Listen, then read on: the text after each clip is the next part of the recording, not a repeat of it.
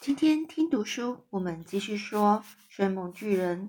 今天我们的章节是要说女王，英国女王。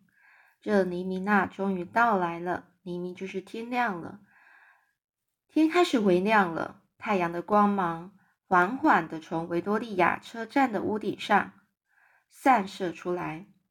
过了一会儿呢，苏菲终于觉得自己的背有点温度，舒服多了。远方啊，传来教堂的钟声。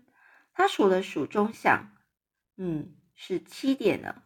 他简直不敢相信自己，苏菲这个在世界上微不足道的小孤儿，此时此刻竟然就高高坐在英国女王卧房的窗台上，而女王就在窗帘后方的床上睡觉，距离她不到五公尺远。这整件事情是有一点荒谬，就是有点不可思议啦。从来没有人这么做过，这么做的确也令人心生畏惧啊，就是令人有点紧张，然后害怕。如果梦没有生效，该怎么办呢？包括女王本人在内，绝对不会有人相信她的话，因为绝对没有人想到自己一觉醒来时会看到有个小孩就坐在自己房间的窗台上，而女王肯定也会吓了一大跳。谁不会啊？苏菲动也不动地坐在窗台上，用最大的耐心等待，像是在等待一个非常重要的东西。还要多久呢？她在猜想着。女王什么时候才会醒来呢？她听见皇宫里面传来一阵阵模糊的声响和隐约的骚动，接着她听见窗帘后后面突然传来女王的声音，像是一种含糊不清的梦话。哦，不不。哦，不可以！来人呐，快阻止他们，别让他们这么做！哎呀，我受不了了！哎呀，快阻止他们，太可怕了！哎呀，太可怕了，好可怖啊！不要，不要，不要！他在做梦着。苏菲对自己说：“那个梦一定非常可怕，我真为他难过。但这也是没有办法的事啊！”几声呻吟之后和叹息之后。又安静了好长一段时间，苏菲静静等待。她偏过头往下看，她实在很担心自己被那个牵狗走过花园的男人能发现。不过花园里现在是空无一人啊！夏天的晨雾像烟一样弥漫在花园里。这个花园非常大，也非常美丽。远处还有形状很有趣的大池塘，而这池塘中呢，还有个小岛。好几只鸭子呢，正在池塘里游泳。苏菲忽然听见窗帘后方的房间呢传来敲门声，还听见门把转动的声音，有人走进房间了。有个女人说：“早安呐，女王陛下。”这声音听起来是个老太太。安静了一会儿，接着出现一阵瓷器和银器轻轻碰撞的声音。陛下。你的托盘要放在床上还是桌上呢？哦，玛丽，刚刚发生了一件非常恐怖的事啊！这个声音，苏菲曾经在广播和电视上听过好多次了，尤其是在圣诞节的时候，她对这个声音真是再熟悉不过了。发生什么事了，陛下？我刚刚做了一个非常可怕的梦，是个噩梦啊，太可怕了。哦，真令人遗憾，陛下。不过别担心，你已经醒了，梦已经结束了，陛下。那只不过是个梦啊，玛丽。你知道我梦见什么吗？我梦见寄宿学校的男孩和女孩都被最可怕、最残暴的巨人从宿舍的床上抓起来一口吃掉。那些巨人啊，把手伸进宿舍的窗户，用他们的手指一把抓住小孩。其中一个场景在女孩寄宿学校，另一个则是在男孩寄宿学校。那实在是太，唉，太栩栩如生了，玛丽，真真实啊！栩栩如生是就是太真实的感觉。这个梦境实在是太真实了。房间里安静的片刻，苏菲静静等待着。她非常兴奋的有点颤抖起来。可是为什么这么安静呢？为什么另一个人就是那位女仆一句话也不说呢？这时候，那个声音呢开始继续说：“玛利亚，这到底怎么回事啊？”又是一阵沉寂。玛丽，你的脸色为什么那么苍白呢？你还好吗？房间里忽然出现一阵一阵碰撞和瓷器破碎的声音，唯一的可能就是女仆手中的托盘掉到地上去了。那个声音非常严厉的说：“玛丽，我认为你最好马上坐下来。你看起来好像快要晕过去了。你实在不必因为我做了噩梦担心成这样啊！”“不不，不是那个原因，陛下。”女仆声音颤抖的非常厉害。“那到底是什么原因呢？”“陛陛下，我很抱歉打翻了托盘。”“哦，别管那个托盘了。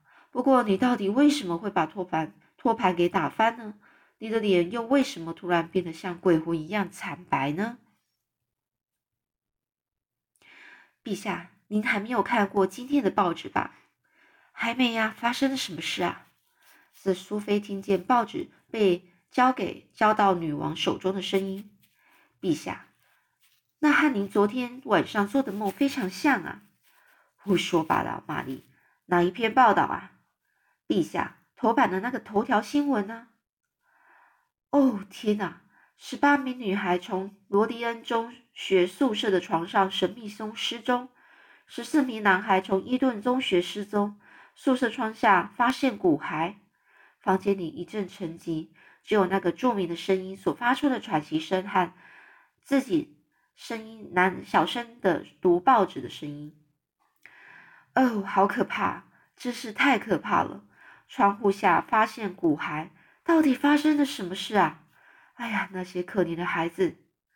可是陛下，您不明白呀！陛下，明白什么呢？玛丽，陛下，那些孩子几乎就像您所梦见那样被抓走。玛丽，他们不是被巨人抓走的吧？还不知道呢，陛下。不过根据这些男孩、女孩从宿舍消失所留下的线索，你所梦见的事可能真的发生过。那就是我为什么会那么惊吓的原因啊，陛下。玛丽，我自己也饱受惊吓，饱受惊吓就是说，他也真的受到了这个惊吓，也吓了一大跳的意思。陛下，发生这种事真的让我好震惊。玛丽，我一点都不怪你。陛下，我再为你送一份早餐吧，然后再把这里清洗干净。不不不，先别走，玛丽，在这里待一会儿。苏菲真想看见房间的情形，可是她连窗帘都不敢碰一下。那一个声音又开始说话了：“玛丽，我真的梦见那些孩子的，清清楚楚啊！陛下，我知道。哎呀，我不知道那些巨人是怎么进去的，真是太荒谬了。陛下，帮您把窗户拉开好吗？这样我们都会觉得舒服一些。天气很好呢。好，那麻烦你吧。”唰了一声，大窗帘被一把拉开。这时候，女仆发生了一声尖叫。苏菲呆若木鸡的坐在窗台上，呆若木鸡就是也是惊讶，然后坐在那边一动也不动。女王呢，坐在床床上呢，腿上放着《泰晤士日报》，仰起头，惊讶的看着窗户。这下子，她也愣住了，只是她没有像女仆那样尖叫。女王非常有自制力。她只是坐在床上，看着眼前这个睁大一双眼、一脸惨白的小女孩，穿着睡衣坐在他房间的窗台上。苏菲茫然不知所措啊，不知所措的意思就是她不知道该怎么做。奇怪的是，这女王和她一样大，大家可能会觉得这女王应该会非常吃惊，就像你和我在清晨醒来，突然发现有个小女孩。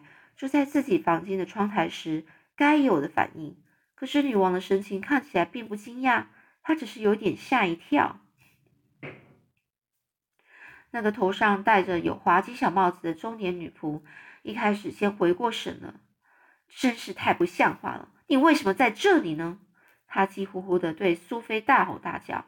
苏菲用求助的眼神看着女王，女王依然凝凝神的注视着苏苏菲。凝神注视，就是他非常专心的看着苏菲。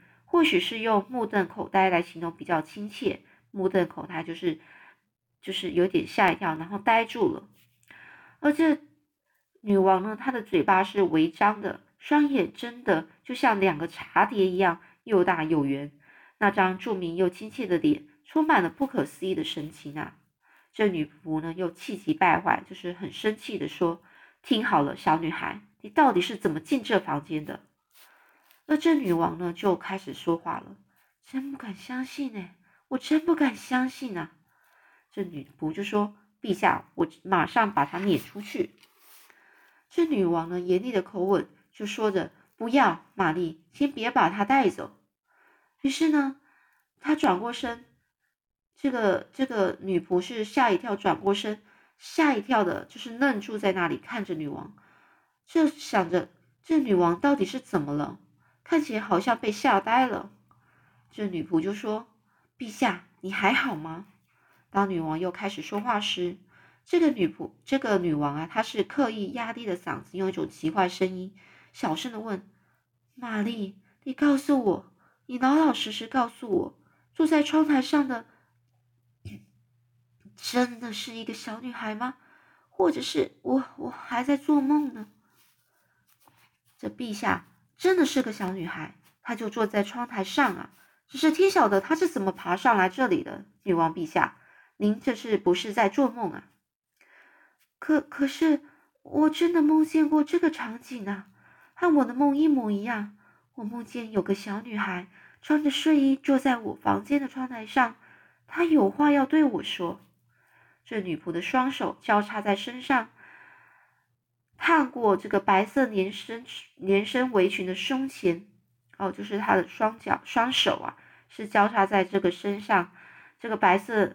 烫连烫过的白色连身裙围裙胸前，双眼是注视着这个女主人，她一脸不可置信，不可置信是不不嗯很难相信这眼前的情况已经超乎她的理解了，她完全是摸不出头绪，而且呢从来没有接受过处理这种疯狂场面的训练。